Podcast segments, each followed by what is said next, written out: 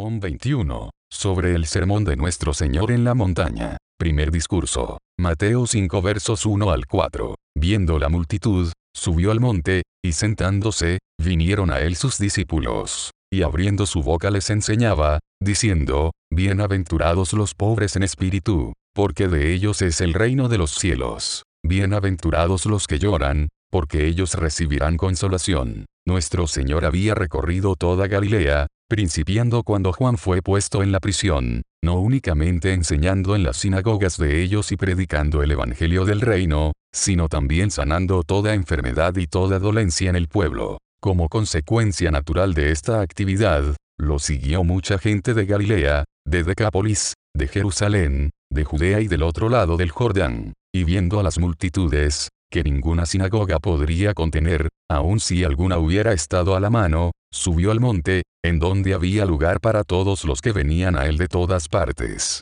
Y sentándose, siguiendo la costumbre de los judíos, vinieron a él sus discípulos. Y abriendo su boca, una expresión que denota el principio de un discurso solemne, les enseñaba diciendo, observemos quién es el que habla para que sepamos cómo escuchar. Es el Señor del cielo y de la tierra, el creador de todo lo que existe, quien, como tal, tiene el derecho de disponer de todas sus criaturas. El Señor nuestro gobernador, cuyo reino es desde la eternidad y quien gobierna sobre todos. El gran legislador que puede hacer ejecutar todas sus leyes, que puede salvar y perder. Sí, puede castigar con perdición eterna de su presencia y de la gloria de su poder. Es la eterna sabiduría del Padre, que sabe de que hemos sido formados, y conoce nuestra más íntima naturaleza, nuestra relación con Dios, con nuestros semejantes, y con cada criatura que Dios ha hecho. Consecuentemente, sabe el modo de adaptar las leyes que prescribe a todas las circunstancias en que nos ha colocado. Él es bueno para con todos, y sus misericordias sobre todas sus obras.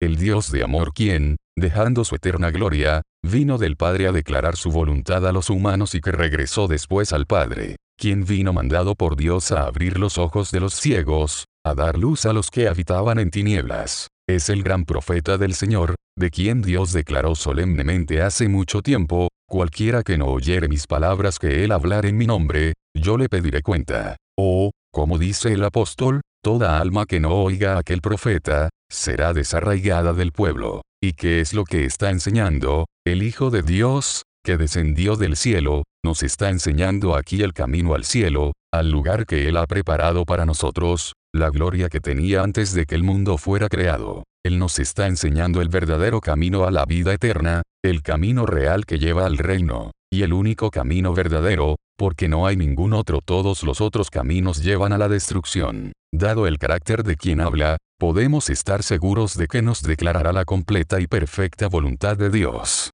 No pronuncia una tilde de más, sino únicamente lo que ha recibido del Padre. No dice demasiado poco, sino que declara el completo consejo de Dios. Mucho menos ha dicho algo equivocado o contrario a la voluntad del que le envió. Todas sus palabras son verdaderas y correctas y permanecerán por siempre jamás. Fácilmente podemos observar que al explicar y confirmar estas palabras fieles y verdaderas, procura refutar no solo los errores de los escribas y fariseos, es decir, los falsos comentarios con que los maestros judíos habían pervertido la palabra de Dios, sino también todos los errores prácticos que no van de acuerdo con la salvación y que habrían de ocurrir después en el seno de la iglesia cristiana. Todas las explicaciones con que los maestros cristianos, mal llamados, de cualquier edad o nación habrían de pervertir la palabra de Dios y enseñar a las almas a buscar la muerte en el error de sus vidas. Así que, en forma natural somos guiados a observar a quienes está enseñando, no únicamente a los apóstoles. Si fuera así, no hubiera tenido necesidad de subir a la montaña. Un cuarto en la casa de Mateo, o de alguno de los discípulos, hubiera sido suficiente para acomodar a los doce. No hay razón para creer, por otra parte, que los discípulos que vinieron a él, fueran únicamente los doce. Hoy Mateta y auto. Frase que no es enfática, puede entenderse como todos los que deseaban aprender de él. Pero para poner esto fuera de discusión, para hacer evidentemente claro que cuando el evangelista dice Y abriendo su boca les enseñaba, la palabra les incluye a toda la multitud que fue con él a la montaña. necesitamos observar solamente los versículos finales del capítulo 7, y cuando terminó Jesús estas palabras, la gente, hoy ojloi, se admiraba de su doctrina, o enseñanza, porque les enseñaba, a las multitudes, como quien tiene autoridad, y no como los escribas. Tampoco fue únicamente a las multitudes que estuvieron con él en el monte a quienes enseñó el camino de salvación, sino a todos los seres humanos, a toda la raza humana, los hijos que todavía no habían nacido a todas las generaciones por venir, hasta el fin del mundo, que habrán de escuchar las palabras humanas. Esto es generalmente admitido respecto a algunas partes del discurso que sigue. Nadie, por ejemplo, niega que pobres de espíritu se aplica a toda la humanidad. Pero algunos piensan que otras partes del discurso se refieren únicamente a los apóstoles, o a los primeros cristianos, o a los ministros de Cristo, y que nunca fueron dirigidas a toda la humanidad en general, que nada tiene que ver con estas enseñanzas. Pero, ¿no sería conveniente investigar quién les enseñó qué partes de este discurso conciernen solo a los apóstoles, o a los cristianos de la época apostólica, o a los ministros de Cristo, porque las meras aserciones no son suficientes para probar un punto tan importante. Enseñó nuestro Señor que algunas partes de su discurso no tenían que ver con toda la humanidad, si tal fuera el caso, sin duda nos lo hubiera dicho, no hubiera omitido una información tan necesaria. Pero dijo él tal cosa, donde, en el discurso mismo, no. Aquí no se encuentra la más mínima indicación de tal cosa. Lo dijo en alguna otra parte, en alguno de sus otros discursos, no encontramos, en todas las palabras que habló, ni siquiera una mención indirecta de esto, a las multitudes o a sus discípulos. Alguno de los apóstoles, o algún otro escritor inspirado, ha dejado alguna instrucción, nada de eso. Ninguna afirmación de esta clase se encuentra en los oráculos de Dios. Entonces, ¿quiénes son pues? Esos personajes mucho más sabios que Dios, que saben más que lo que está escrito, Tal vez dirán que lo razonable del asunto mismo requiere que se haga dicha modificación. Si es así, debe ser por una de estas dos razones, o bien porque sin tal restricción el discurso sería absurdo, o bien porque contradiría otras partes de la escritura. Pero no es este el caso. Se verá claramente, cuando pasemos a examinar sus peculiaridades, que no hay nada absurdo en aplicar todo lo que el Señor dijo en este discurso a toda la humanidad. Tampoco se puede inferir contradicción alguna a otra palabra que él pronunció, ni a ninguna otra parte de la escritura. No. Se verá además que el discurso se aplica a toda la humanidad en general, o no se aplica a nadie. Sus palabras están conectadas unas con otras, como las piedras en un arco, del cual no puedes quitar una sola piedra sin destruir toda la estructura. Consideremos, Finalmente, como enseña nuestro Señor en esta ocasión. Y, en verdad, todo el tiempo, particularmente en este, Él habló como ningún hombre ha hablado, no como los santos de antaño, aunque ellos también hablaron inspirados por el Espíritu Santo, no como Pedro, o Santiago, o Juan o Pablo. Ciertamente, ellos fueron sabios edificadores en su iglesia. Pero, aún en este caso, en relación con los grados de sabiduría divina, el siervo no es como su Señor. No, no lo es en sí mismo, ni en tiempo alguno, ni en ocasión alguna. No parece que en ningún otro tiempo o ocasión, se haya propuesto el Señor mostrar todo el plan de su religión o darnos una descripción detallada del cristianismo, o describir pormenorizadamente la naturaleza de esa santidad, sin la cual nadie verá al Señor. Sin duda, en millares de ocasiones describió diversos aspectos de ello, pero nunca, sino aquí, dio Jesús con toda intención una visión general del todo. No tenemos nada como esto en toda la Biblia, excepto que alguien pudiera señalar ese breve bosquejo de santidad entregado por Dios a Moisés en el monte Sinaí, en diez palabras o mandamientos. Pero aún aquí existe una gran diferencia entre lo uno y lo otro, porque aún lo que fue glorioso, no es glorioso en este respecto, en comparación con la gloria más eminente. Sobre todo, con qué amor maravilloso revela aquí el Hijo de Dios la voluntad de su Padre para la humanidad. No nos trae de nuevo al monte, que ardía en fuego, a la oscuridad, a las tinieblas y a la tempestad. No habla como cuando envió saetas, y los desbarató, y echó relámpagos y los destruyó. Ahora nos habla con su voz apacible y delicada. Bienaventurados, oh felices, los pobres en espíritu, felices los que lloran, los mansos, los que tienen hambre y sed de justicia, los misericordiosos, los puros de corazón. felices al final del camino y en el camino, felices en esta vida y en la eterna. Como si hubiera dicho, quien desea vivir y codicia días buenos, he aquí, yo les muestro lo que su alma anhela. Este es el camino que hace tanto tiempo han estado buscando en vano, el camino de las delicias, el camino de la felicidad, de la paz, llena de calma y gozo, del cielo en la tierra y a la vida eterna. Al mismo tiempo, ¿con qué autoridad enseña? Bien se puede decir, no como los escribas. Observen su estilo,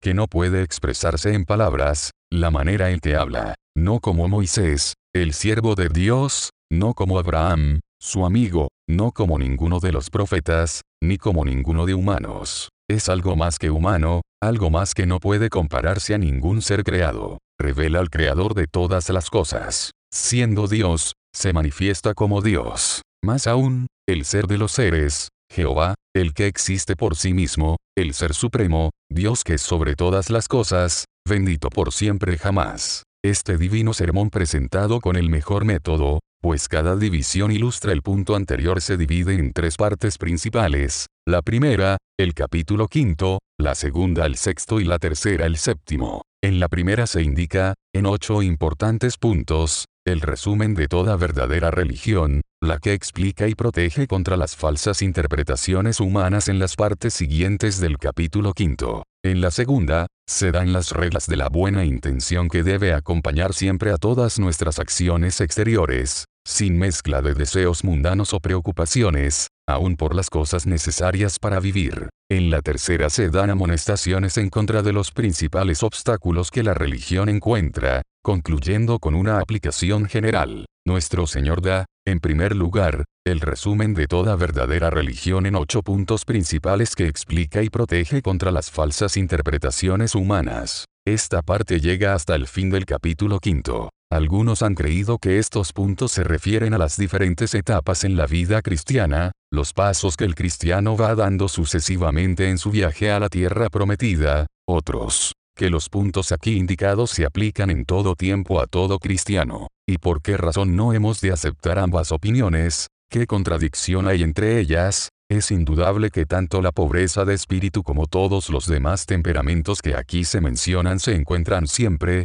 en mayor o menor grado, en todo verdadero cristiano. Es igualmente cierto que el verdadero cristianismo principia siempre en pobreza de espíritu y continúa en el orden que aquí se expresa hasta que el hombre de Dios es perfecto. Principiamos con el menos importante de los dones de Dios, pero no es necesario que nos despojemos de él cuando Dios nos invita a ir más arriba, al contrario en aquello que hemos llegado, retenemos firme, proseguimos a la meta, a lo que está delante, a las más ricas bendiciones de Dios en Jesucristo. El fundamento de todo es pobreza de espíritu, así que nuestro Señor principia diciendo, Bienaventurados los pobres en espíritu, porque de ellos es el reino de los cielos, no sería impropio suponer que nuestro Señor, viendo a los que lo rodeaban y observando que no había muchos ricos sino, más bien, los pobres del mundo, aprovechó la ocasión para hacer una transición de las cosas temporales a las espirituales. Bienaventurados, dijo, o felices, como debe ser traducida la palabra,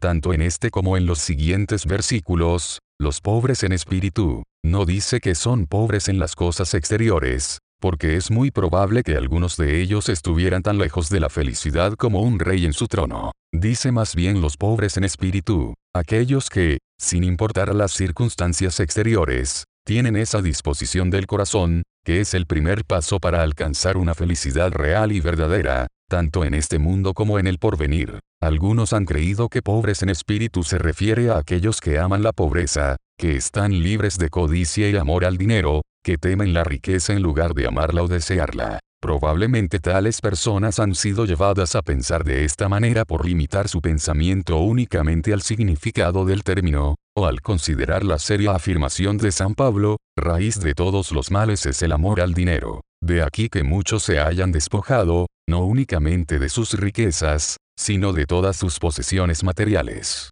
Los votos de pobreza voluntaria en la Iglesia romana aparentemente se originaron en este versículo, dándose por sentado que una forma tan notable de esta gracia fundamental debe constituir un gran paso hacia el reino de los cielos. Pero parece que estas personas no observaron, primero, que la expresión de San Pablo debe entenderse con cierta restricción, pues de otra manera es falsa. El amor al dinero no es la raíz, la única raíz de todos los males. Existen miles de otras raíces del mal en el mundo, como lo demuestra la triste experiencia cotidiana. Su significado puede ser únicamente, es la raíz de muchos males, tal vez de mayor número que los que cualquier otro vicio pueda producir. En segundo lugar, este sentido de la expresión pobres de espíritu no va de acuerdo, en ninguna manera, con el propósito de nuestro Señor en esta ocasión, que consiste en establecer el fundamento sobre el cual el cristianismo pueda construirse. Ese plan no podría llevarse adelante con solo evitar un vicio en particular. Así que, aun suponiendo que esta interpretación fuera parte de su significado, no puede ser todo su significado. En tercer lugar, esto no puede suponerse como parte de su significado, a no ser que le acusemos de flagrante tautología, puesto que si la pobreza de espíritu consistiera en no tener codicia, amor al dinero o deseo de riquezas, coincidiría con lo que menciona después. Sería tan solo una parte de la pureza de corazón. Entonces, ¿quiénes son los pobres en espíritu? Sin duda, los humildes, los que se conocen a sí mismos, los que están convencidos de pecado, aquellos a quienes Dios les ha dado ese primer arrepentimiento que precede a la fe en Cristo. Una de estas personas no puede decir, yo soy rico, no me hace falta nada, porque ahora sabe que es un desventurado, miserable, pobre, ciego y desnudo. Está convencido, ciertamente, de que es espiritualmente pobre, que no hay nada bueno en él. En mí, dice, no hay nada bueno, y todo lo que hace es abominable tiene un profundo sentido de la asquerosa lepra del pecado, que trajo consigo desde el vientre de su madre, del que está saturada toda su alma y que corrompe por completo todas y cada una de sus facultades. Ve cada vez más y más las malas intenciones que surgen de esa raíz pecaminosa, el orgullo y la soberbia de espíritu, la constante inclinación a pensar de sí mismo más alto de lo que debiera pensar, la sed de la honra y estima de los demás, el odio o la envidia, el celo o la venganza, el enojo, la malicia o amargura, la innata enemistad contra Dios y la humanidad que aparece en diez mil formas diferentes, el amor al mundo, la propia voluntad, los torpes y dañinos deseos que penetran a lo más profundo del alma. Está consciente de cuán profundamente ha ofendido con su lengua, sino con palabras soeces, inmodestas, falsas y carentes de bondad, si lo ha hecho por una conversación no buena para la necesaria edificación, ni que da gracia a los oyentes. Consecuentemente, fueron palabras corrompidas ante la presencia de Dios y contristaron al Espíritu Santo. Igualmente, sus malas obras están siempre ante su vista. Le es imposible contarlas, porque no pueden ser enumeradas. Más fácil le sería contar las gotas de la lluvia, las arenas del desierto o los días de la eternidad. Su culpa está también delante de su rostro. Conoce el castigo que merece por su mente carnal, por la entera y completa corrupción de su naturaleza y, mucho más, por razón de sus muchos malos deseos y pensamientos, de sus palabras y acciones pecaminosas. No duda por un momento que el menor de estos merece la condenación del infierno el gusano que no muere y el fuego que nunca se apaga. Sobre todo, la culpa de no creer en el nombre del unigénito Hijo de Dios descansa pesadamente sobre él. Como, dice, podré escapar, si descuido una salvación tan grande el que no cree, ya es condenado,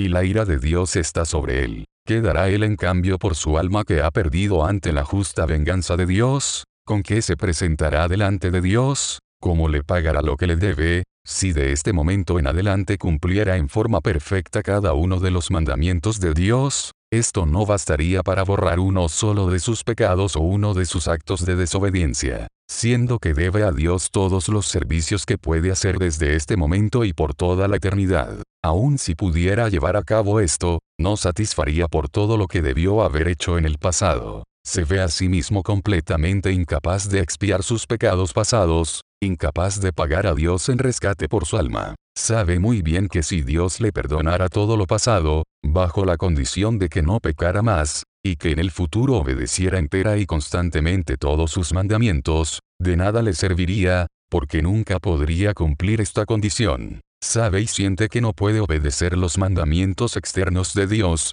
puesto que la obediencia es imposible mientras su corazón permanezca en su naturaleza pecaminosa y corrompida. El árbol malo no puede dar buenos frutos. pero no puede limpiar un corazón pecaminoso, para el humano tal cosa es imposible. De manera que está completamente perdido y no sabe cómo principiar a caminar en el camino de los mandamientos de Dios. No sabe cómo dar un paso adelante en el camino. Rodeado de pecado, dolor y temor, sin encontrar forma de escapar, lo único que puede hacer es exclamar, Señor, sálvame, porque perezco. La pobreza de espíritu. Entonces, ese primer paso que damos para correr la carrera que tenemos por delante, es la conciencia viva de nuestros pecados interiores y exteriores, de nuestra culpa e impotencia. Algunos se han atrevido a llamar a esto la virtud de humildad, enseñando de esta manera que debemos estar orgullosos por el hecho de que saber que merecemos condenación. Pero la expresión de nuestro Señor es muy diferente, comunicando al oyente únicamente la idea de necesidad, pecado, pecado descubierto, culpa y miseria. El gran apóstol, en un pasaje donde se esfuerza en traer los pecadores a Dios, habla en una forma semejante, la ira de Dios se revela desde el cielo contra toda impiedad e injusticia de los hombres, responsabilidad que inmediatamente coloca sobre el mundo pagano, probando que están bajo la ira de Dios. A continuación muestra que los judíos no eran mejores que los paganos y que caían, entonces, bajo la misma condenación. Y todo esto con el fin de alcanzar la noble virtud de la humildad, para que toda boca se cierre y todo el mundo sea culpable delante de Dios. Luego procede a mostrar que sus lectores estaban desamparados y eran culpables, lo cual es claramente el propósito de todas esas expresiones, por las obras de la ley ningún ser humano será justificado, pero ahora, aparte de la ley, se ha manifestado la justicia de Dios, concluimos, pues, que el hombre es justificado por la fe sin las obras de la ley. Todas estas expresiones tienden a un mismo punto, apartar del varón la soberbia, humillarlo hasta el polvo, sin enseñarle a reflexionar sobre su humildad como virtud, inspirar en él la completa y dolorosa convicción de su completa pecaminosidad, culpa y desamparo, que arroja al pecador, despojado de todo, perdido y destruido, en los brazos de su protector, Jesucristo el justo. No puede uno menos que observar aquí que el cristianismo principia donde la moral pagana termina, en pobreza de espíritu, convicción de pecado, renuncia de nosotros mismos, no teniendo nuestra propia justicia. Este es el primer punto en la religión de Jesucristo, que deja muy atrás a todas las religiones paganas. Esto siempre estuvo escondido a los sabios del mundo, ya que en latín, aún durante su gran desarrollo durante la era de Augusto, no se encuentra la palabra humildad, la palabra humilitas, de donde se deriva la palabra humildad, significa, como es bien sabido, otra cosa muy diferente, ni se encontraba en la rica lengua de Grecia, hasta que el apóstol la inventó. O, que podamos sentir lo que esos escritores no pudieron expresar. Pecador, despierta. Conócete a ti mismo. Conoce y siente que en maldad has sido formado, y en pecado te concibió tu madre, y que tú mismo has estado acumulando pecado sobre pecado desde el momento en que fuiste capaz de discernir entre lo bueno y lo malo. Humíllate bajo la poderosa mano de Dios, como merecedor de la muerte eterna. Desecha, renuncia, aborrece toda imaginación de que te puedes ayudar a ti mismo que tu esperanza sea ser lavado en su sangre y renovado por el poderoso Espíritu de quien llevó él mismo nuestros pecados en su cuerpo sobre el madero. Entonces testificarás, bienaventurados son los pobres en espíritu, porque de ellos es el reino de los cielos. Este es ese reino de los cielos o de Dios que está entre nosotros,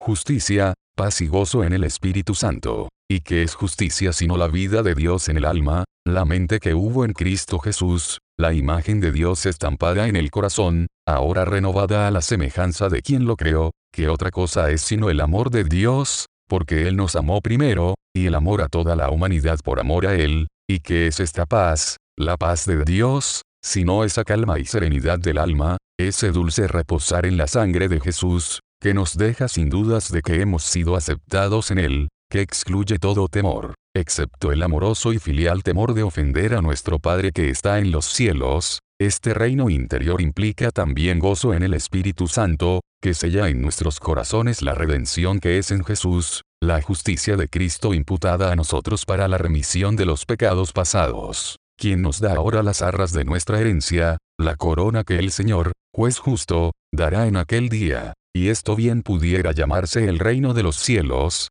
siendo que los cielos se abren ya en el alma, el primero de esos ríos de gozo que fluyen para siempre de la mano derecha de Dios. De ellos es el reino de los cielos, quien quiera que seas tú, a quien Dios le ha concedido ser pobre en espíritu, sentirte perdido, aquí se te concede el derecho, a través de la promesa gratuita de aquel que no puede mentir, ha sido adquirida para ti con la sangre del cordero, estás muy cerca, estás a sus puertas. Un paso más y entrarás en el reino de justicia, paz y gozo. Eres preso del pecado, he aquí el Cordero de Dios, que quita el pecado del mundo. Estás lleno de impiedad, busca a tu abogado para con el Padre, Jesucristo el justo. No puedes borrar la culpa siquiera del más pequeño de tus pecados, Él es la propiciación por nuestros pecados. Cree en el Señor Jesucristo y serán borrados todos tus pecados. Estás completamente manchado de cuerpo y alma, aquí está el manantial para la purificación del pecado y de la inmundicia.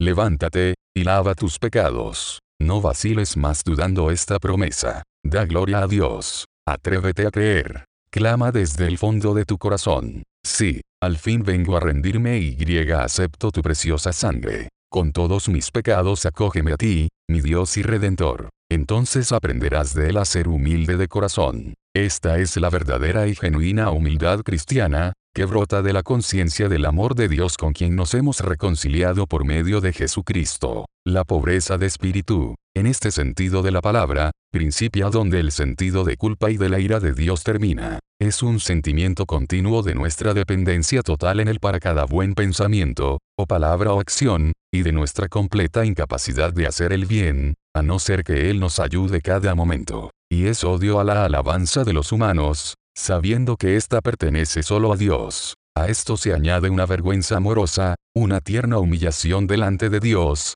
por los pecados que sabemos nos ha perdonado y por los pecados que todavía permanecen en nuestros corazones, aunque sabemos que no serán motivo para nuestra condenación. Sin embargo, la convicción que tenemos del pecado innato es más profunda cada día. Mientras más crecemos en la gracia más compungidos nos sentimos por la iniquidad de nuestro corazón. Mientras más avanzamos en el conocimiento y amor de Dios, por medio de nuestro Señor Jesucristo, un gran misterio para quienes no conocen el poder de Dios para salvación, más comprendemos nuestra separación de Dios la enemistad que hay en nuestra mente carnal y la necesidad de una completa renovación de nuestro ser en justicia y verdadera santidad. Es muy cierto que quien empieza a conocer el reino interior de los cielos apenas tiene una idea de esto. Dije yo en mi prosperidad no seré jamás conmovido, porque tú, oh Señor, por tu benevolencia has asentado mi monte con fortaleza. Ha hollado tanto el pecado bajo sus pies que no puede creer que todavía permanezca en él. La tentación ha callado, ya no tiene voz, no se acerca, permanece a la distancia. El creyente se alza en los brazos del gozo y del amor. Se levanta como sobre alas de águilas. Pero nuestro Señor sabe bien que este estado de triunfo frecuentemente no dura mucho. Por esta razón dice, Bienaventurados los que lloran, porque ellos recibirán consolación. No que nos imaginemos que estas promesas pertenecen únicamente a quienes lloran por alguna causa mundanal, quienes sufren y padecen simplemente debido a algún problema mundano, como la pérdida de su reputación o de sus amigos, o la mengua de su fortuna. Tampoco se refiere a quienes se afligen, temerosos de algún mal en las cosas temporales, quienes languidecen por sus ansiedades, o codician las cosas terrenales, lo que es tormento del corazón. No pensemos que los tales han de recibir cosa alguna del Señor, quien no forma parte de sus pensamientos. Por esta razón ciertamente en tinieblas anda el hombre, ciertamente en vano se inquieta. Dijo el Señor, de mi mano os vendrá esto, en dolor seréis sepultados. Los que lloran, a quienes se refiere aquí nuestro Señor, lloran por una razón muy diferente, lloran deseando a Dios, deseando a aquel en quien se alegraron con gozo inefable cuando les dio a gustar la buena palabra de perdón. Pero ahora escondes tu rostro, se turban, no lo pueden ver a través de la negra nube, y, sin embargo, ven que la tentación y el pecado que ellos imaginaban gozosamente que se habían ido para no regresar nunca se presentan de nuevo de repente, atacándolos por todos lados. No es de extrañar que su alma se inquiete dentro de ellos, llenándolos de angustia y pesar, ni que su gran enemigo aproveche la ocasión para preguntar, ¿dónde está tu Dios? ¿En dónde está ahora esa bienaventuranza de que hablas? El principio del reino de los cielos, dijo Dios, tus pecados te son perdonados ciertamente Dios no lo dijo. Fue un sueño, una ilusión, una criatura de tu propia imaginación. Si tus pecados han sido perdonados, ¿por qué te encuentras así? ¿Puede un pecador perdonado ser tan impuro? Y, entonces, si en lugar de clamar a Dios inmediatamente, se ponen a discutir con el que es más sabio que ellos, tendrán una pesadumbre y dolor de corazón, una angustia que no se puede expresar. Aun cuando Dios brilla de nuevo en el alma y borra toda duda de su misericordia pasada, todavía aquel cuyo corazón es débil en la fe puede ser tentado y atribulado por lo que pueda suceder en el futuro, especialmente cuando el pecado interior revive y lo acecha sin descanso para hacerlo caer. Entonces podría exclamar, un pecado me domina, el temor, que cuando llegue a la ribera, allí perezca. No sea que naufrague mi fe, y mi postrera condición venga a ser peor que la primera que todo el pan de la vida me llegue a faltar, y caiga mi alma al infierno sin cambiar. Ciertamente, es verdad que ninguna disciplina al presente parece ser causa de gozo, sino de tristeza, pero después da fruto apacible de justicia a los que en ella han sido ejercitados. Bienaventurados, entonces, son los que lloran de esta manera, si esperan la voluntad del Señor y no permiten ser desviados del camino por los miserables consoladores del mundo. Si resueltamente rechazan todo el bienestar del pecado, el engaño y la vanidad, todas las vanas diversiones y distracciones del mundo, todos los placeres que se destruyen con el uso y que solo tienden a paralizar y a embrutecer el entendimiento, de tal manera que pierden la conciencia de Dios y de sí mismos. Bienaventurados aquellos que continúan en el conocimiento del Señor y constantemente se niegan a recibir ningún otro consuelo. Ellos serán consolados con la consolación de su espíritu, por una nueva manifestación de su amor, por el testimonio de ser aceptados en el amado,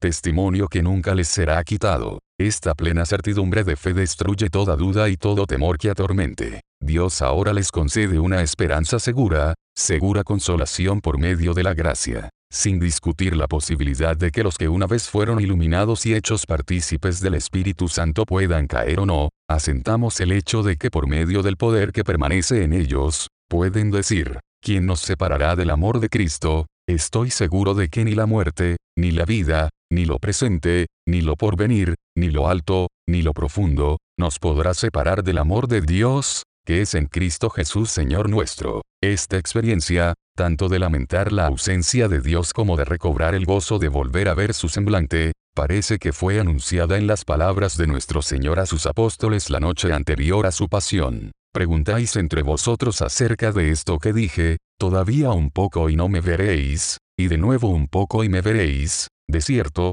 de cierto os digo, que vosotros lloraréis y lamentaréis, es decir ya no me veréis, y el mundo se alegrará, triunfará sobre vosotros, como si vuestra esperanza hubiera llegado a su fin. Vosotros lloraréis, por la duda, el temor y la tentación, el deseo vehemente, pero vuestra tristeza se convertirá en gozo, por el retorno de aquel a quien ama tu alma. La mujer cuando da a luz, tiene dolor, porque ha llegado su hora, pero después que ha dado a luz un niño, ya no se acuerda de la angustia por el gozo de que haya nacido un hombre en el mundo. También vosotros ahora tenéis tristeza, lloran y no pueden ser consolados. Pero os volveré a ver, y se gozará vuestro corazón, y nadie os quitará vuestro gozo. Pero aunque este llanto está por terminar, está envuelto en un gozo santo, por el retorno del Consolador. Sin embargo, hay otro llanto bendito que anida en los hijos de Dios. Ellos se lamentarán por los pecados y miserias de la humanidad. Lloran con los que lloran. Lloran por los que lloran, no por ellos mismos, por los que pecan en contra de sus propias almas. Lloran por la flaqueza y debilidad de aquellos que han sido, hasta cierto punto, salvados de sus pecados. Quien enferma, y yo no enfermo, a quien se le hace tropezar, y yo no me indigno. Se lamentan constantemente por el deshonor causado continuamente contra la majestad de cielo y tierra. Todo el tiempo tienen un profundo sentido de esto, lo que trae una profunda preocupación a sus espíritus. Preocupación que ha aumentado, y no poco, desde que se abrieron los ojos de su entendimiento al ver constantemente el océano de eternidad, sin fondo ni orilla, que ha tragado millones y millones de seres humanos y aún procura devorar a los que quedan. Ven aquí la casa de Dios eterna en los cielos, allá, el infierno y la destrucción, sin ninguna defensa. Entonces comprenden la importancia de cada momento, que aparece como un parpadeo y luego desaparece para siempre. Pero la sabiduría de Dios es insensatez para el mundo. El asunto de llorar y la pobreza de espíritu es, para ellos, estupidez y torpeza. Es más, esta opinión todavía parece algo favorable, pues tal vez llamen a esas bienaventuranzas abatimiento y melancolía, si es que no las califican de enajenación y locura. Y no es de extrañar que este quienes no conocen a Dios juzguen así. Supóngase que dos personas caminan juntas y que una se detiene intempestivamente y, con grandes señales de temor y asombro, exclama, nos encontramos al borde de un precipicio. Fíjate, estamos a punto de estrellarnos. Un paso más y caeremos en ese profundo abismo. Para, yo no daré un paso más por nada del mundo. Cuando el otro, que considera tener tan buena vista como su compañero, mira y no descubre absolutamente nada, ¿qué podrá pensar de sus compañeros, excepto que está fuera de sí, que su cabeza está descompuesta, que la mucha religión, ya que no las muchas letras, lo ha vuelto loco, que los hijos de Dios, los afligidos de Sión, no se dejen engañar con estas cosas. Ustedes, cuyos ojos han recibido la luz, no se dejen perturbar por quienes todavía caminan en tinieblas. No camines como sombra. Dios y la eternidad son una realidad. El cielo y la tierra verdaderamente están abiertos delante de ti y estás al borde del abismo. Ya ha tragado a más almas de las que se puede expresar con palabras, naciones y linajes, pueblos y lenguas, y todavía está listo a devorar, sea que lo noten o no, a los pobres y miserables seres humanos. Oh, clamen a grandes voces. No se demoren. Levanten su voz a aquel que tiene en sus manos el tiempo y la eternidad. Clamen tanto por ustedes como por sus hermanos, para que puedan ser considerados dignos de escapar la destrucción que viene como un torbellino, para que puedan pasar a través de todas las olas y tormentas, hasta llegar al puerto de salvación. Lloren por ustedes, hasta que Él seque el llanto de sus ojos. Y entonces, lloren todavía por la desdicha que vendrá sobre la tierra, hasta que el Señor de todas las cosas ponga fin a la miseria y el pecado, seque las lágrimas de todos los rostros y la tierra sea llena del conocimiento de Jehová, como las aguas cubren el mar.